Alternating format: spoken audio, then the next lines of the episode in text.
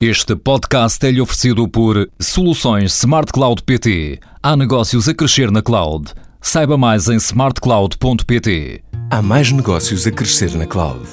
Aumente a produtividade da sua empresa. Com as soluções Smart Cloud PT, a sua empresa vai conseguir aumentar a produtividade dos colaboradores e reduzir custos. Há mais segurança e menos custos na cloud. Vá a smartcloud.pt ou ligue 16 206.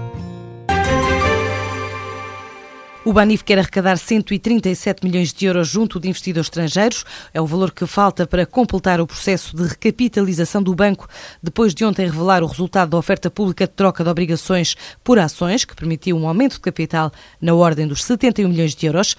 Agora, o presidente executivo do Banif diz que a operação para alcançar o restante vai realizar-se nas próximas semanas. Jorge Tomé adianta que a procura vai ser feita junto de investidores institucionais internacionais, admitindo a possibilidade de surgir um investidor estratégico. O principal veículo da estruturação vai ser uma operação para o mercado. Se no género contactos que vamos fazer surgir um investidor que queira tomar os 130 milhões ou os 140 milhões de euros, será muito bem-vindo. Mas o objetivo não vai ser esse. O objetivo vai ser uma operação para mercado, abordando basicamente os investidores institucionais internacionais. Agora, no conjunto desses contactos poderá surgir um investidor que queira ficar com os 130 milhões de euros. Já questionado sobre as negociações com a Comissão Europeia para fechar o plano de reestruturação do banco, Jorge Tomé diz que tem havido muita interação com o Executivo Comunitário, mas escusou-se a avançar uma data para a conclusão do processo. Confirmou apenas que o Banif vai continuar a encerrar agências, tendo até o momento fechado mais de quatro dezenas de unidades. Até agora já fechamos 43 agências daquelas que não são rentáveis. Nós encerraremos todas as agências que não forem rentáveis. Até setembro, o Banif contava com 300 agências em Portugal, tem vindo a reduzir o número de trabalhadores. Só o ano passado saíram 500 efetivos do banco. É um processo que vai continuar. Os angolanos são um dos principais investidores no PSI 20, o índice principal da Bolsa Portuguesa, com uma carteira avaliada em mais de 3 mil milhões de euros. A começar pela posição indireta na Galp, da Esperança Holding, avaliada em cerca de 1.800 milhões. A Esperança Holding é detida pela Sonangol e por Isabel dos Santos, com uma participação de 45% na Amorim Energia, que por sua vez detém 38,34% na petrolífera. Na Zona Ótimos, a nova empresa criada de fusão, o contributo de Isabel dos Santos é feito através da posição de 50% nas OPT, que controla 50,01% da nova operadora de telecomunicações.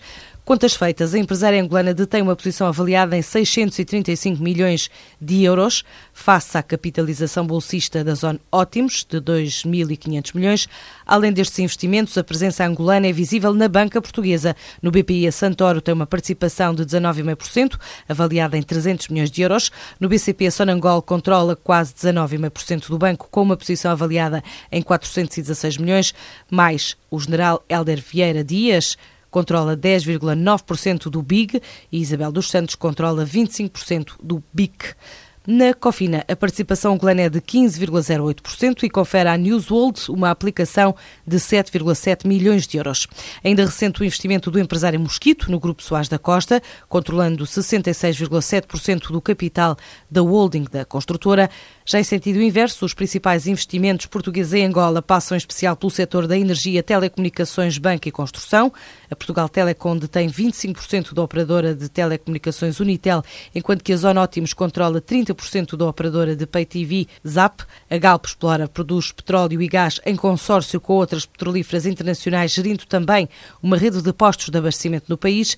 A EDP detém participações em parques eólicos e mini-hídricas. Na banca angolana, a presença portuguesa é também visível. O BES controla 51,9% do BES Angola, o Milênio BCP detém 50,1% do Milênio Angola e o BPI domina com 50,1% o capital do Banco Fomento de Angola. Já a Caixa Geral de Depósitos e o Santander Tota têm uma joint venture que detém 51% do Banco Caixa Tota Angola. Marcam ainda forte presença em território angolano, no setor da construção, engenharia, serviços, imobiliário, hotelaria, distribuição automóvel, empresas como a Motengil, a Soares da Costa e a Teixeira Duarte. A AEP iniciou hoje aquela que chama a primeira missão empresarial à Indonésia. É uma visita inserida no plano de promoção externa Business on the Way 2013, direcionado para mercados extracomunitários e que conta com o apoio do CREN.